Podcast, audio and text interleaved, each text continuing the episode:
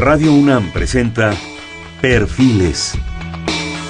Un espacio abierto al conocimiento y la crítica de los proyectos universitarios que transforman nuestro país. Conduce Hernando Luján.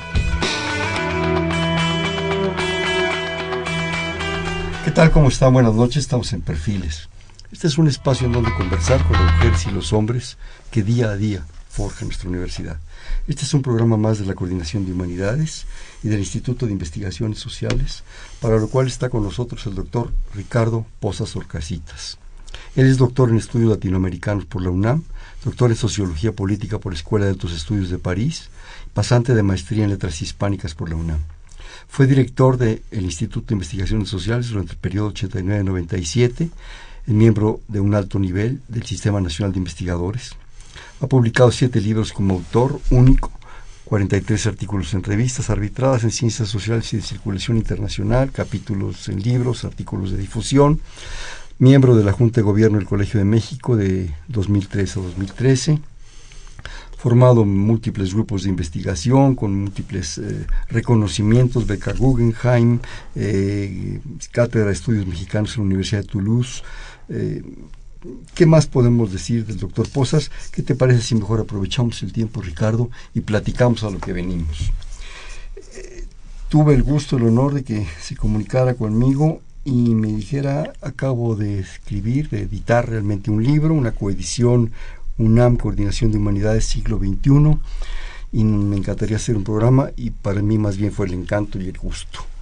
Vamos a hablar en esta ocasión del libro Los límites del presidencialismo en las sociedades complejas, México en los años 60.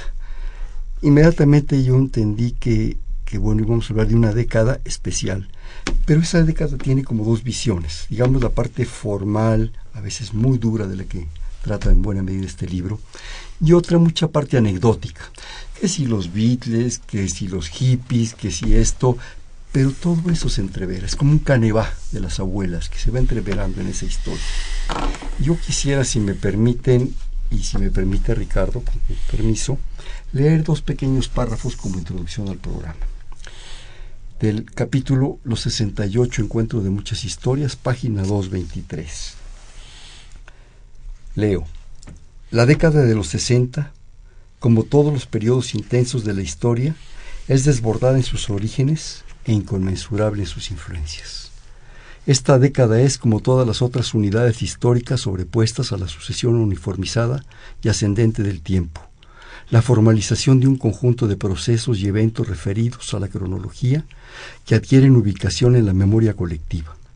El acotamiento de los hechos en el tiempo no rigidiza ni delimita los contenidos de la historia al cuadrante del reloj. Esta década, stricto sensu, no son 10 años ni empieza en 1960, pero tampoco termina en 1970. Es un ámbito temporal prioritario que identifica el sentido de un conjunto de eventos acaecidos en el tiempo, que forman una unidad de acciones políticas y sociales interconectadas, productoras de tendencias políticas y económicas identificables y constituyentes, de representaciones sociales que dan significado cultural e identidad a una época. En ese tiempo llamado los 60, se edificaron algunos de los más importantes relatos omnicomprensivos del siglo XX sobre la sociedad, el Estado y el individuo. Sirva como introducción. Ricardo. Bueno, tienes la palabra. Muchas gracias. En primer lugar, quiero agradecerte la invitación y la posibilidad de que comentemos eh, una de las décadas más intensas y más ricas de la historia de del mundo. Eh, me gustaría caracterizar a la década de las sesentas en México como una década de cambio acelerado de la sociedad, cambio que fue dado por el paso de la sociedad rural a la sociedad urbana de la cultura tradicional a la cultura moderna. En el centro de esta década hay tres generaciones. La generación de los jóvenes, que son los baby boomers, que son los hijos de la posguerra, que eh, expresan la necesidad y la reafirmación de la vida de aquellos que vivieron la Segunda Guerra Mundial. Están los que regresaron o no fueron a la guerra, pero vivieron la guerra, que son sus padres, y están sus abuelos, que vienen general, que son esencialmente gente de sesenta y tantos años y que tienen una cultura muy, muy tradicional. Frente a esta sociedad, en el caso mexicano, que cierra el periodo, que tenemos, que tenemos como que se expresa fundamentalmente en el exceso de autoritarismo de Gustavo Díaz Ordaz, lo que podríamos decir como sociólogos de la historia es que el régimen político perdió su capacidad de adecuar las instituciones, las prácticas del poder, la manera de acreditarlo e incluso el lenguaje, la capacidad de comunicar a los jóvenes. Es una de en, síntesis los sesentas en México en términos políticos y sociales son una década socialmente dinámica y de cambio frente a un régimen político que no tiene ya los instrumentos ni a los políticos capaces de hacer frente a ese cambio social. Todo esto de cambio eh, está es inserto en, el, en un periodo que se llamó a nivel internacional los, las tres décadas doradas del capitalismo, que son eh, que comprenden 1945-1973, del final de la Segunda Guerra Mundial a la primera gran crisis petrolera. Andamos como en la tercera. y en este es una sociedad que tiene muchos recursos y que está ligada al desarrollo del, del económico de los Estados Unidos. Al final de la guerra, Europa estaba devastada, la Unión Soviética, lo que era la Unión Soviética también, y los Estados Unidos estaban intactos y con el 50% del Producto Mundial Bruto. Y con una economía de guerra brutal. Esto, esta, es, este crecimiento económico tiene una versión mexicana que se llama el desarrollo estabilizador, que eh, fue nombrado así por Antonio Ortiz Mena en una ponencia que presentó en 1969, unos meses antes de que lo corriera, de que digamos, de que lo eliminara Echeverría, en el Fondo Monetario Internacional. Y eh, para cerrar el, la imagen de los 60 en México, eh, el desarrollo estabilizador, que es eh, la nostalgia de los políticos economistas y de aquellos que lo vivieron, es un, un, desarrollo en donde el Producto Interno Bruto creció en promedio 6.84%, que es el más alto producto, ese Producto Interno Bruto de toda la historia, con una inflación de 2.7%, que es la más baja de la historia, y en el caso de México. En el caso de México. Y con del desarrollo estabilizador y con un tipo de cambio de 12.50 durante 16 años. 1954-1970. Es recapitulando, es una sociedad en proceso acelerado de cambio, es una sociedad que rebasa por sus cambios al régimen político heredero de la Revolución Mexicana, hasta ahí llega y es una sociedad que tiene muchos recursos económicos que embonan en, en el desarrollo económico de eh, la década, las tres décadas de desarrollo mundial más importantes hasta ahora vividas. Yo me atrevería, si me permites agregar en términos de economía, que en esa etapa, y lo comentábamos hace un momento, la moneda mexicana era tan fuerte que se acuñan monedas de 5 pesos de plata 925 de Cuauhtémoc Hidalgos. La moneda de cobre, los simplemente los 20 aquellos de cobre, ¿sí?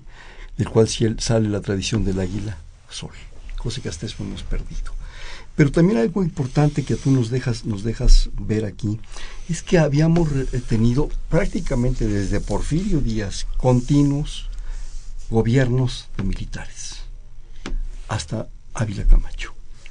Y en ese momento se rompe, por decirlo de alguna manera, esa tradición, entra Miguel Alemán, ¿sí? que es un empresario. Y de alguna manera tú comentas el cincuentenario de, de la Revolución, 1960, es una cultura de control institucional, ¿sí? una política a través de organizaciones cooperativistas y la Revolución Mexicana eran los dirigentes. Por favor. ¿Eran los? Dirigentes. Así es. Podemos decir, bueno, la década empieza en 58, en 1958, y la institucionalización del poder de la Revolución Mexicana tiene un discurso mítico, que es el discurso de Calles en 1928, en donde se inicia el proceso de institucionalización de la Revolución Mexicana institucionalizar una revolución es muy complicado porque uno no se da cuenta de que los caudillos, caciques y dirigentes tienen bases sociales armadas. Entonces, si tú haces el recuento, para 1958, eso que era, eso que era, las huestes de la revolución se volvieron las bases sociales cautivas del Estado moderno mexicano en la década de los sesentas.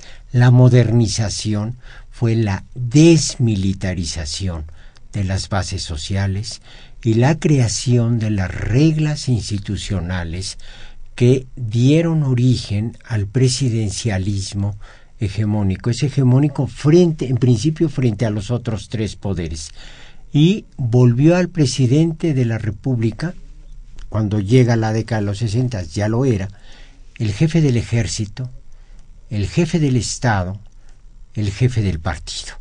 Y él dirimía los primer lugar los conflictos internos en lo que podríamos llamar la clase política y después frente a los otros grupos políticos.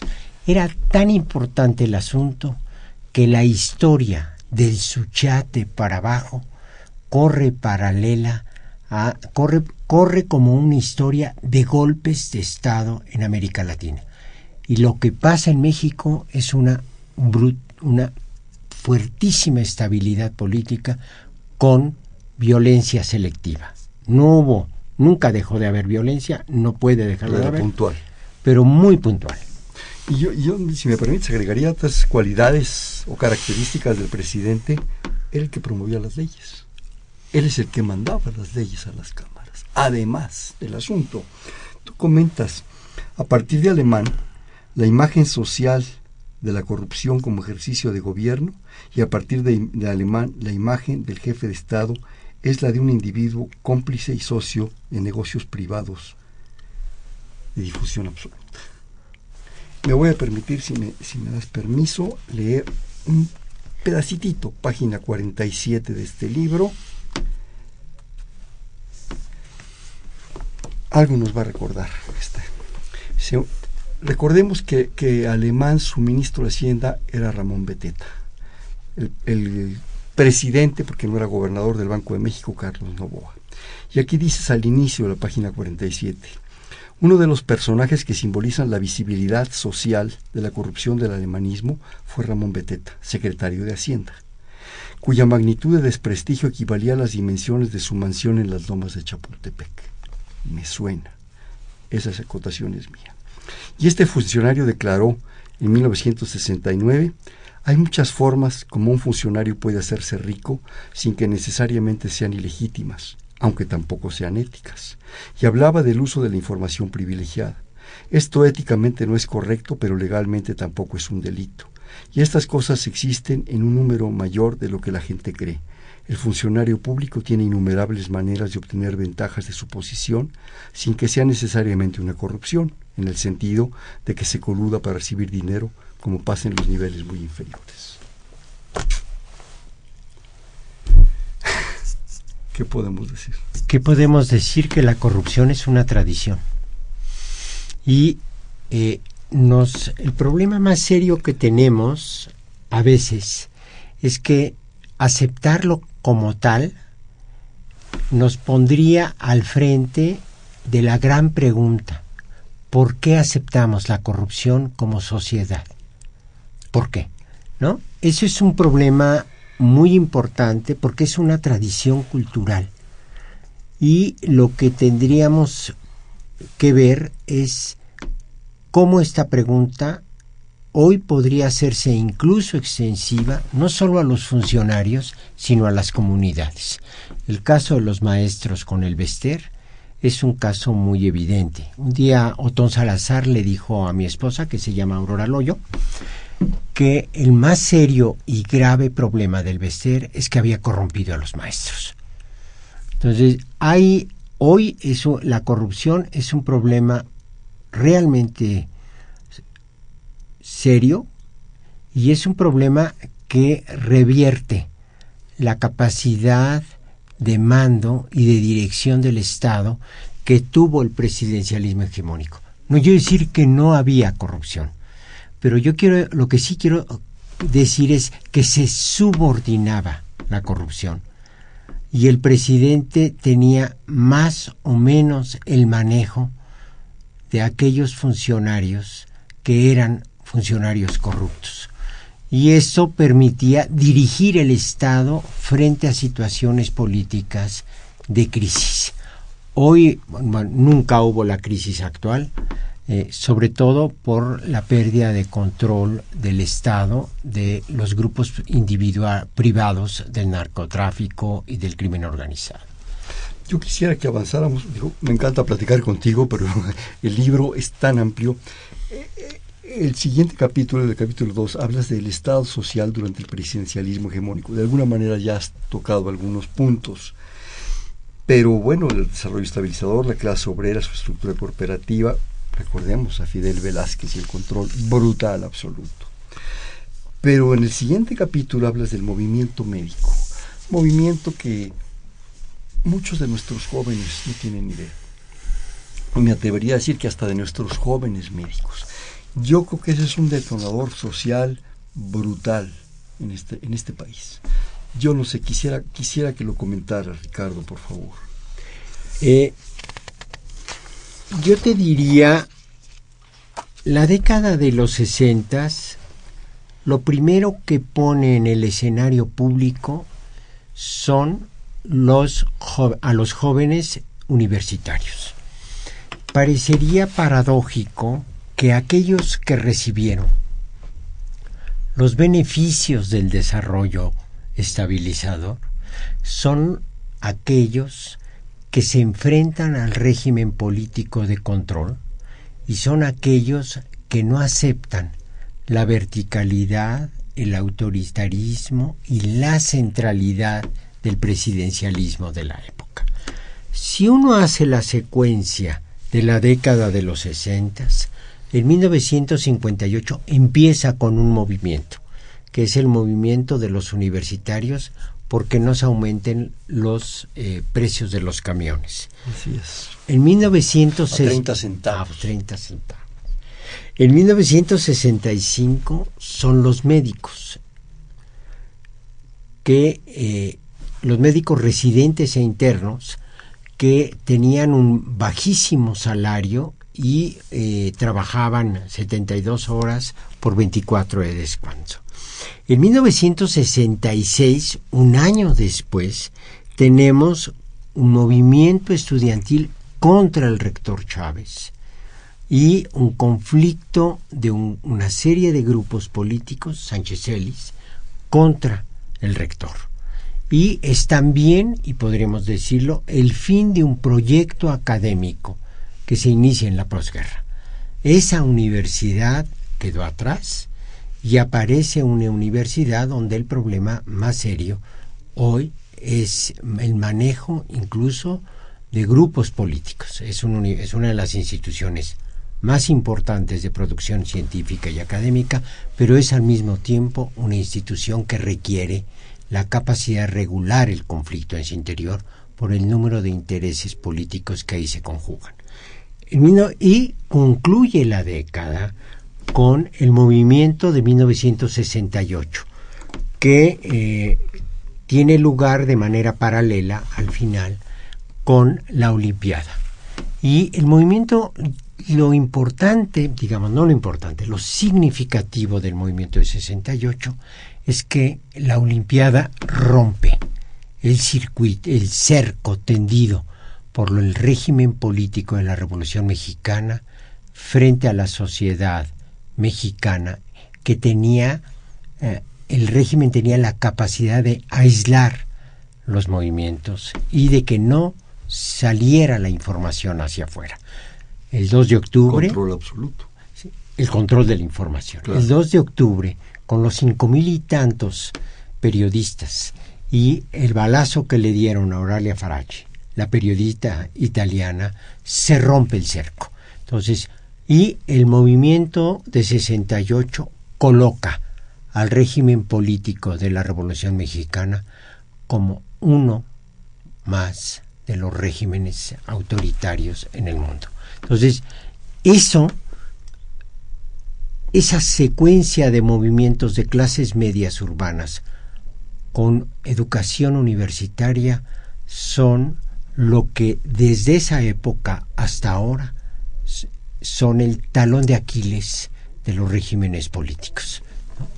Y a eso tú mismo lo comentas en el libro, yo agregaría, no son tus palabras, pero los movimientos laborales telegrafistas, petroleros, maestros, ferrocarrileros, telefonistas. Esos movimientos muy fuertes, tal vez más internos en el país, más caseros, por decirlo de alguna manera, pero que fueron dando señales de lo que venía, de, una, de un discurso eh, revolucionario, diría yo entre comillas, muy desgastado, que se estaba saliendo de control a eso agregarle lo que tú comentas, la parte académica.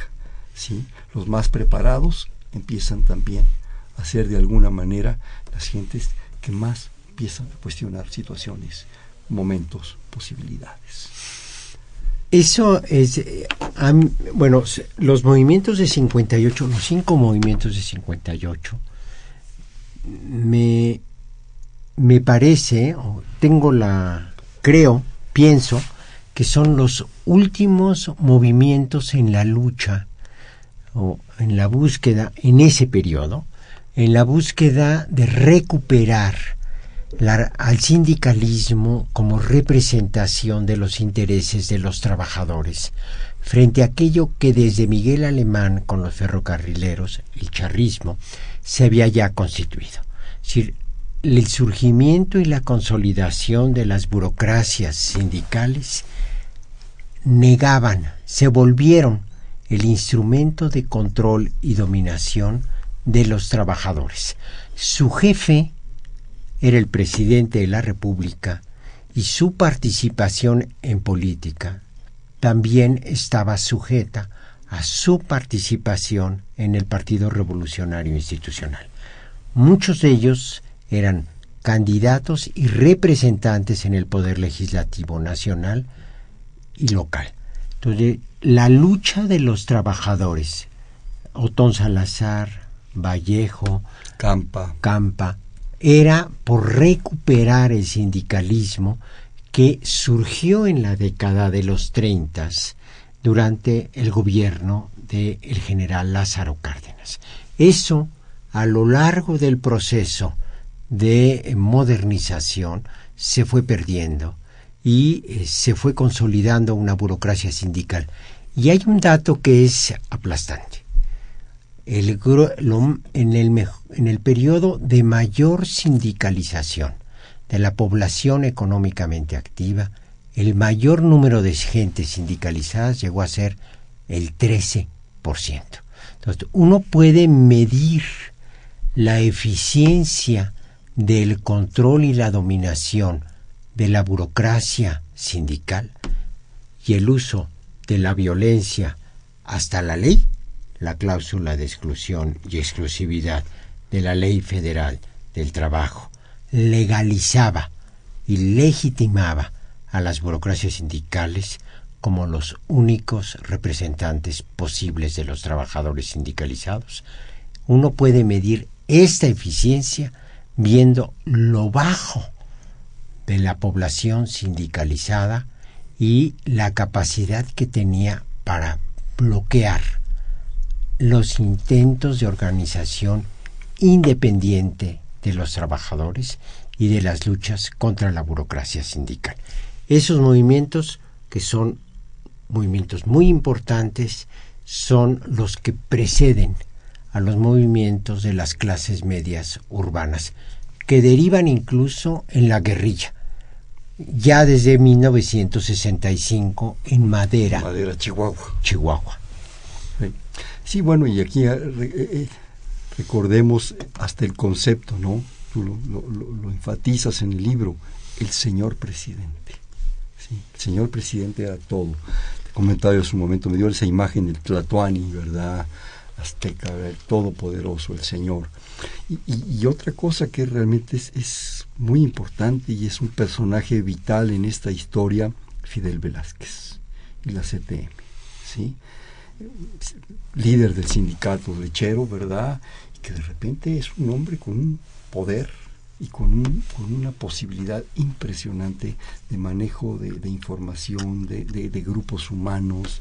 Vaya, se da el lujo de destapar presidentes en aquella bella imagen de Abel Quesada de los tapados y los destapados, ¿verdad?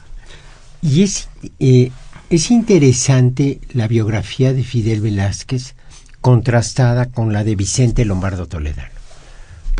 Uno era el hombre de los discursos. Él nunca, él antes de la presidencia del secretario general de la CTM, antes de eso, lo que quiso fue la Secretaría de Conflictos.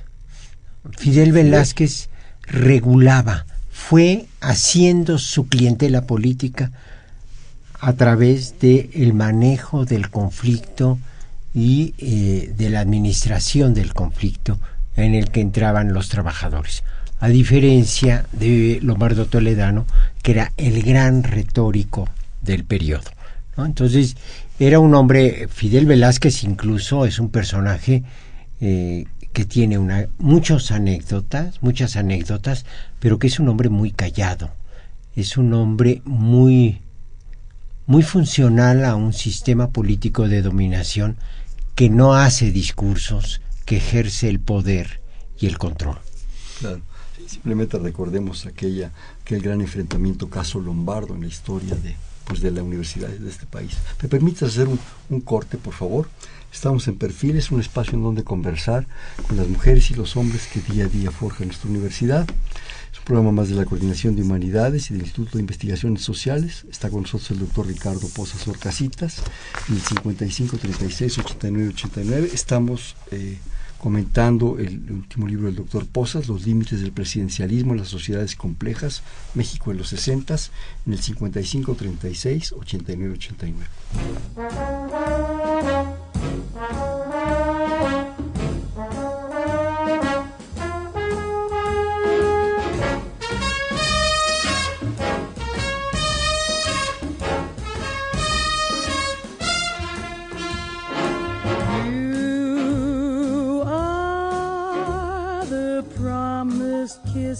Of springtime that makes the lonely winter seem long.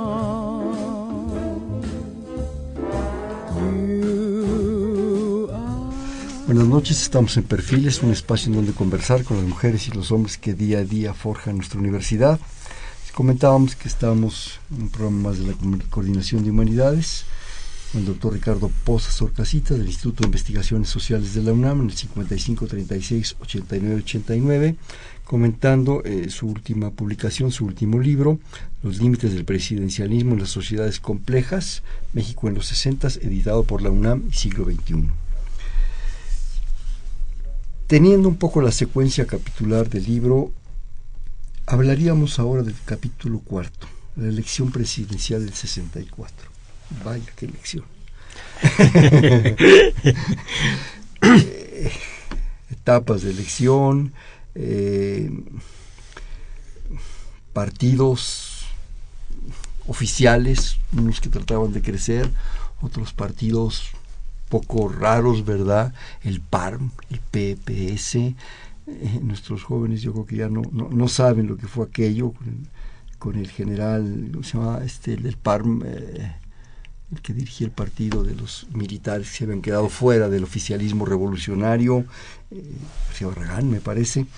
Eh, en fin, el, Frente Electoral del Pueblo, todo esto. Platícanos, Ricardo. Me gustaría empezar diciendo que es el régimen político en los sesentas es un régimen que sigue la tradición mexicana de hacer elecciones. Y eso es algo que es muy importante. La tradición mexicana, Porfirio Díaz jamás dejó de ser electo, reelecto. Después del golpe de Estado, de la muerte de Carranza, hay elecciones en 20. Es decir, el problema es qué es lo que construye la elección y cómo se ordena la elección como una forma de participación de los ciudadanos, de, las clientelas políticas y cómo se maneja la elección política de los candidatos.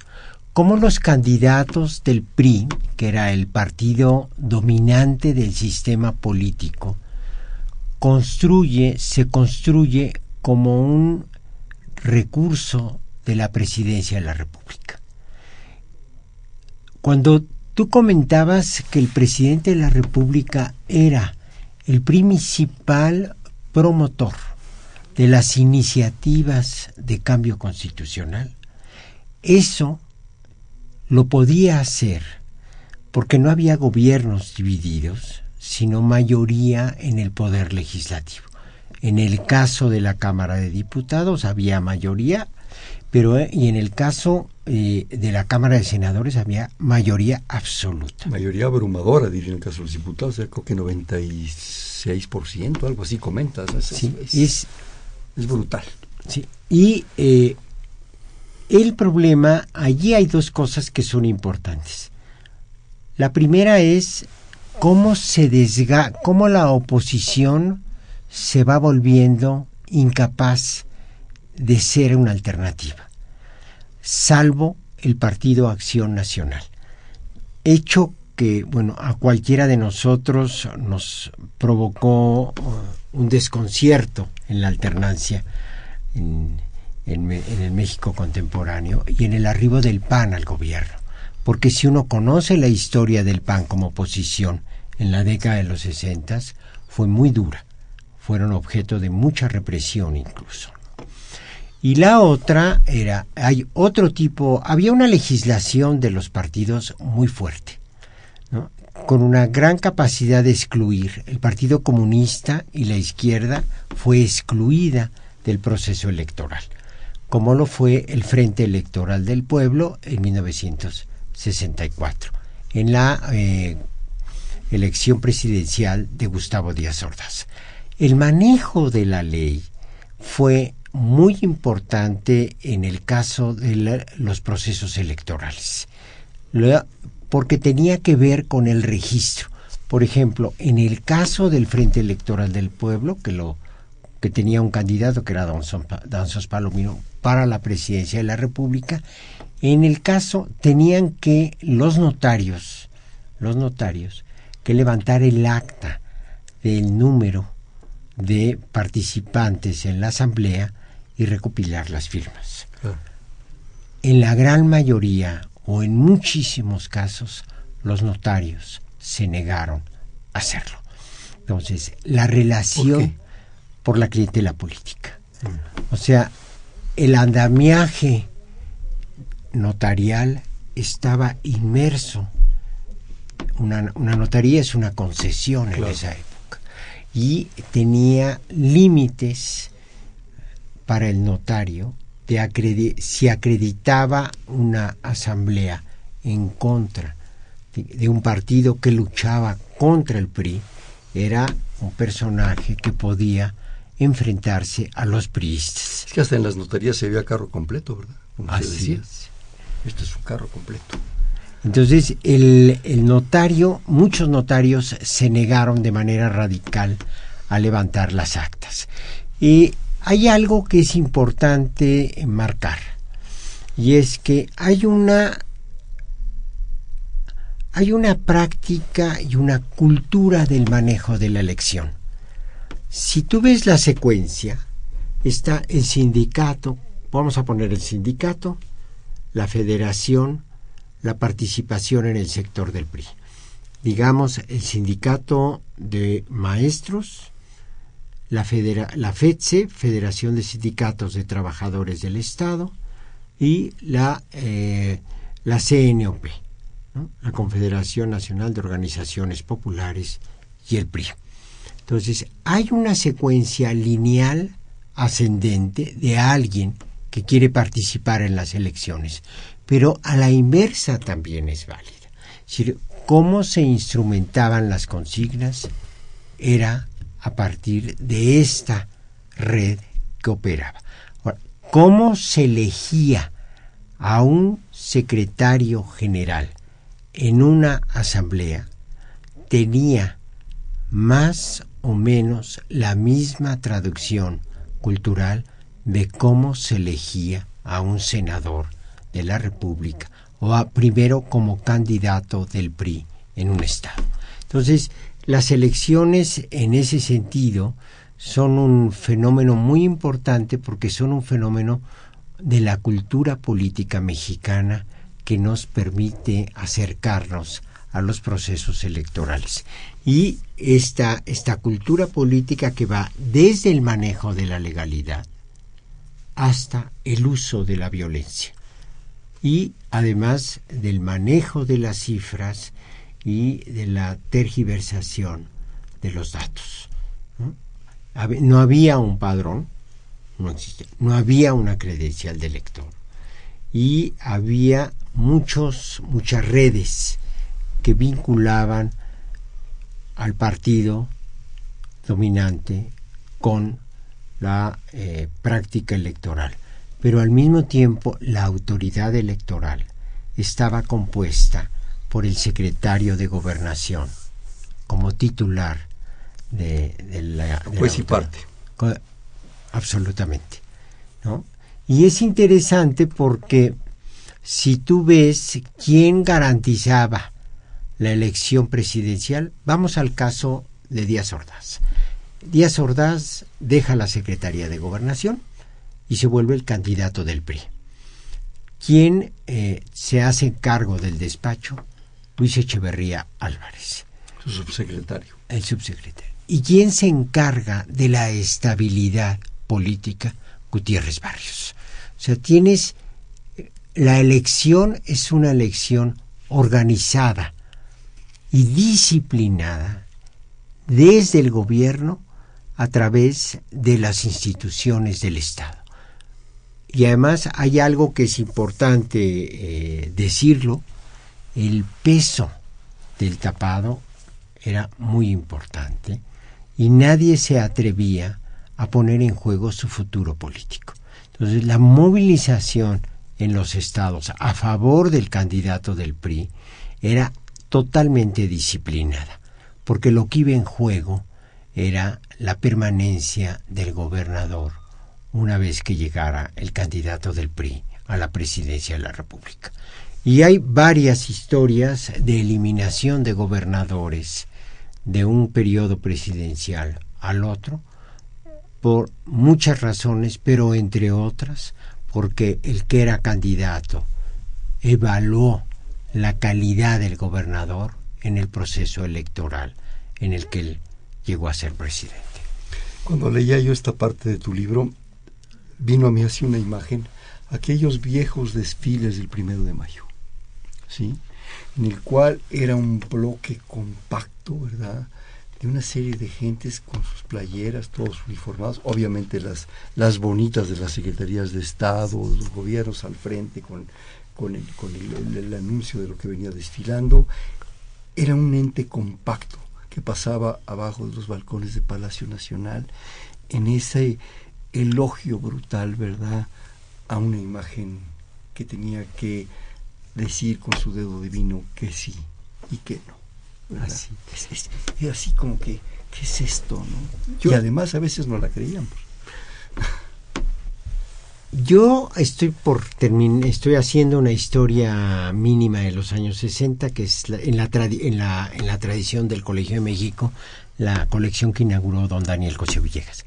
Y eh, uno de los, de los elementos que condensa la década de los 60 es el paso del viejo zócalo tradicional al nuevo zócalo como plancha, a donde eh, incluso el presidente Ruiz Cortines, que le toca a él inaugurarlo, eh, el 15 de, de septiembre de 58, dice, este será el lugar para las masas del pueblo mexicano que, a la, que rinden culto y homenaje a sus héroes.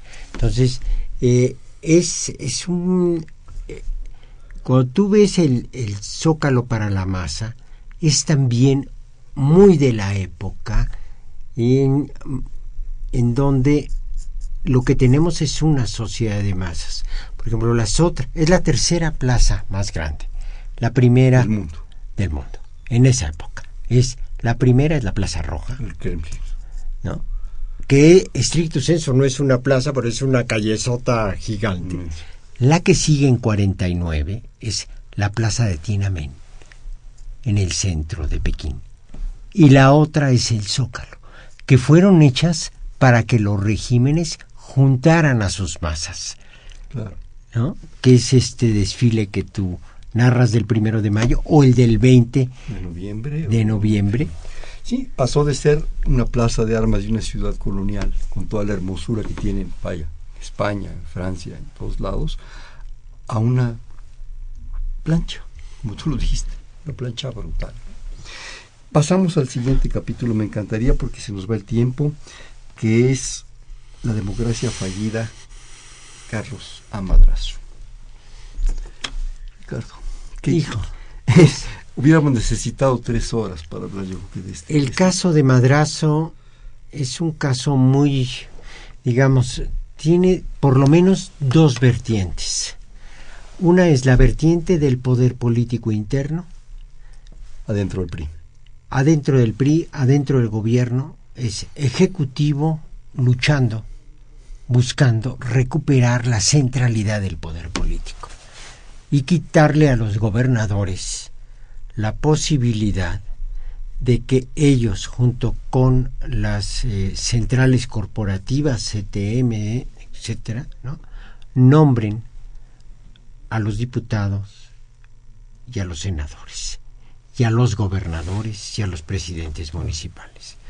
Esa es la vertiente, digamos, intramuros de la reforma. Y el voto corporativo también. Así es. Ese es el voto corporativo, ¿no? El ese es algo que es muy importante porque el voto corporativo lo que nos dice es que hay cuotas aceptadas de antemano. A la CTM. O compradas de antemano. Y a la CTM de eh, Monterrey le tocan tantos diputados, estatales y federales. Al ejército le tocan tantos, a la CNOP tantos, a los empresarios regiomontanos tantos. Es decir, esta división por cuotas de la representación ciudadana es lo que marca... A cambio de tantos votos. Claro. ¿Verdad? Lo que marca, eso es lo que marca lo que llamamos el régimen corporativo. Las corporaciones tienen cuotas y son eficientes para ellas y para el gobierno presidencial a partir de su participación en los, en los poderes del Estado el jefe del sindicato maestros o petroleros o lo que tú quieras me asegura tantos votos, yo te aseguro tantos puestos y de tal calidad. Curiosamente, volvemos a Fidel, él nunca tuvo uno. No. Formal. Él era el poder tras el trono, el cardenal Richelieu. Sí. Él nunca tuvo ni diputaciones, ni senadurías, ni gobernaturas, ni secretarías de Estado. Pero el poder estaba ahí. Pero fue el más permanente de todos los dirigentes corporativos de este país. No era de periodicidad, era de... Era permanente. Y no había presidente que no intentara correrlo, eliminarlo. Y él, eh, digamos, esta es la primera parte de la reforma porque la segunda borra esta parte. El mito de la segunda parte de la reforma borra la primera. La Carlos Alberto Madrazo no pudo bajo ninguna circunstancia iniciar la reforma sin la aprobación del Díaz Ordaz. El presidente dio y era su proyecto al principio, aunque falló porque no pudo enfrentar a la clase política, a la clase política mexicana ya constituida. La primera gran derrota de Díaz Ordaz es frente a sus, frente a la clase política mexicana y, si quieres, es el rey que pierde frente a la corte. El segundo es el mito de la democratización, la que así se llamó si la democratización era romper los vínculos y las redes políticas del corporativismo existente en todos los grupos, en todos los estados de la República y a nivel nacional. Entonces, sí, Carlos Alberto Madrazo inicia un proceso de democratización y le quita las corporaciones y estimula la participación en los municipios, que es la unidad eh, económico-administrativa más importante de eh, la República. Como tú dices, para tener votos reales. Así es. Pero pierde por eso. Es decir, él, la, podemos leer la, el intento de reforma de Carlos Alberto Madrazo como el gran fracaso de Díaz Ordaz, como el gran fracaso del poder presidencial frente al corporativismo, y el gran fracaso de la primera del primer intento de democratización serio. Tendrán que pasar otros más de 10 años hasta 76, ¿no? Para enfrentar que el PRI y el presidente y los gobernadores y los poderes reales de control de los aparatos políticos entiendan que no se puede gobernar una sociedad creyendo que le excluyes con tus prácticas verticales y cerradas de poder. Uno de los planteamientos que constantemente todavía se sigue manejando en las elecciones es el voto duro. En la época de Carlos Madrazo se habla de un voto duro, seguro para, para el PRI, gracias, de 8 millones 600 mil, si mal no recuerdo en todo este intento que tú nos relatas, eh, esa, es, esa es la estadística que se da. Curiosamente con su hijo, Roberto Madrazo, ¿sí?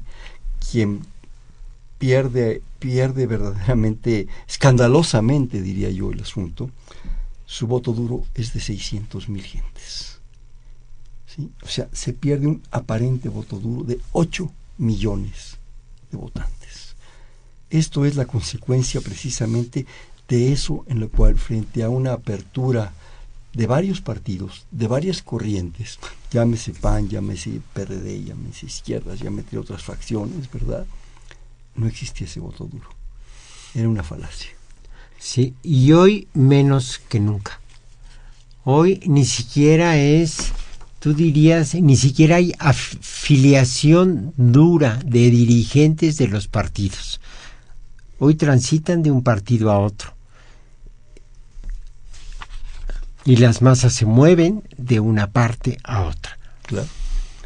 Mira, si me permites, antes que se nos acabe el tiempo, ya se nos está acabando, qué pena. Nos habla Isla de San Román desde Toluca. Si se acaba de presentar el libro, te pregunta. No, acabo de, acaba de salir. está, está caliente todavía. Sí. Eh, bueno, no sé si tengas ya alguna fecha, alguna propuesta ¿Hay alguna propuesta de presentarlo en investigaciones sociales? Este, habría que estar, señora San Román, este, pendiente. Supongo que uno de los eh, canales inmediatos va a ser la UNAM a través de su Gaceta y a través de sus páginas y, la página de, investigaciones sociales. Y luego comenta, ante tanto poder, ¿qué espacio queda para la ciudadanía, para el pueblo? ¿Cómo es considerada la ciudadanía eh, por el poder a través de la historia mexicana? Ese es una pregunta muy, muy, es importante, pero es sobre todo interesante. Jamás, porque jamás se dejó de llamar ciudadanos a los votantes. Es más, frente a la revuelta, frente a los movimientos sociales estudiantiles, lo que Díaz Ordaz hace es el reducir a pasar de 21 a 18 años con una reforma constitucional para elevar a condición de ciudadanos a los jóvenes, para que votaran. Eh, desgraciadamente me están indicando que nos quedan dos minutos. Tenemos que comentar la revista mexicana de literatura y, bueno, los 60, los 60, los 68 más bien en el último capítulo no sé si rapidísimo, en un par de minutos, algún comentario. Bueno, la revista mexicana de literatura es muy importante porque son los intelectuales que darán origen. Ahí está Elena Poniatowska, ahí está Octavio Paz, ahí está Carlos Fuentes. Eh, ahí escribe este Emanuel Carballo, etcétera. Esos que retomarán, que serán los que construyen la historia escrita del 68 y lo primero que hacen desde la revista mexicana de literatura es dejar de ser los intelectuales nacionalistas ligados a revolucionarios por decirlo de alguna manera. Y los 68 lo que te dice este capítulo es que así como el desarrollo estabilizador fue la expresión nacional del desarrollo eh, mundial los, el 68 mexicano es la expresión de la eh, presencia masiva de los jóvenes en el mundo en el mundo de los sesentas y hay muchos 68 y muchos cambios sociales promovidos por ellos. Es un momento que va desde Budapest, pasando por Praga, regresando por el verano rojo de París, México y todo lo que sucede en América Latina, incluido eh, pues eh, el actor principal que fue Che Guevara y la Revolución Cubana. Eh, rapidísimo un comentario de la contracultura. Es algo que marca la década de los sesentas y tiene es, es una cultura que es una propuesta cultural de los jóvenes que reintegra el valor a la individualidad y a la experimentación frente al mundo rígido y normativo de la década de los 50 y que es agotado y eliminado por las prácticas de los jóvenes de la década de los 60, que va contra las instituciones básicas y que empieza por la familia y por el derecho a la sexualidad plena. Rápidamente comentamos los límites del presidencialismo en las sociedades complejas, México en los años 60, el último libro del doctor Ricardo Pozas Orcasitas, editado por la UNAM a través de la Coordinación de Humanidades y Siglo XXI Editores. Esto garantiza que en siglo XXI va a tener una distribución y en la UNAM propia en sus librerías, pues bastante, bastante importante. Ustedes lo pueden encontrar, supongo, pronto en las páginas de la UNAM de Investigaciones Sociales, la referencia. Sí, y está a la venta. Ya está, ah, ya está, ah, perfecto. seguro alguna gente va a preguntar el costo, no sabes. Bueno, no importa, tú eres académico, ¿no? Rapidísimo, un bote pronto, Ricardo. Una palabra, una respuesta. PRI partido dominante eh, agotado. Presidencialismo. Centralización del poder. Una palabra. Centralización. Comunismo.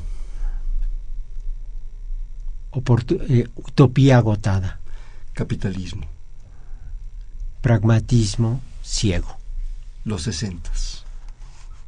El principio de un cambio que no termina. México. Ahorita. ahorita país cruzado por la globalización y el mercado. Bien, este fue Perfiles, un espacio en donde conversar con las mujeres y los hombres que día, día forja nuestra universidad. Estuvo con nosotros de la Coordinación de Humanidades y el Instituto de Investigaciones Sociales el doctor Ricardo Pozas Torcasita. Ricardo, muchísimas gracias. muchas gracias a ti por invitarme. En la coordinación la doctora Silvia Torres, en la producción Arfaxado Ortiz, en los controles Humberto Sánchez Castrejón, en la conducción Hernando Luján. Este fue Perfiles, un espacio en donde conversar con las mujeres y los hombres que día a día forjan nuestra universidad. Gracias, buenas noches. Perfiles, un programa de Radio UNAM.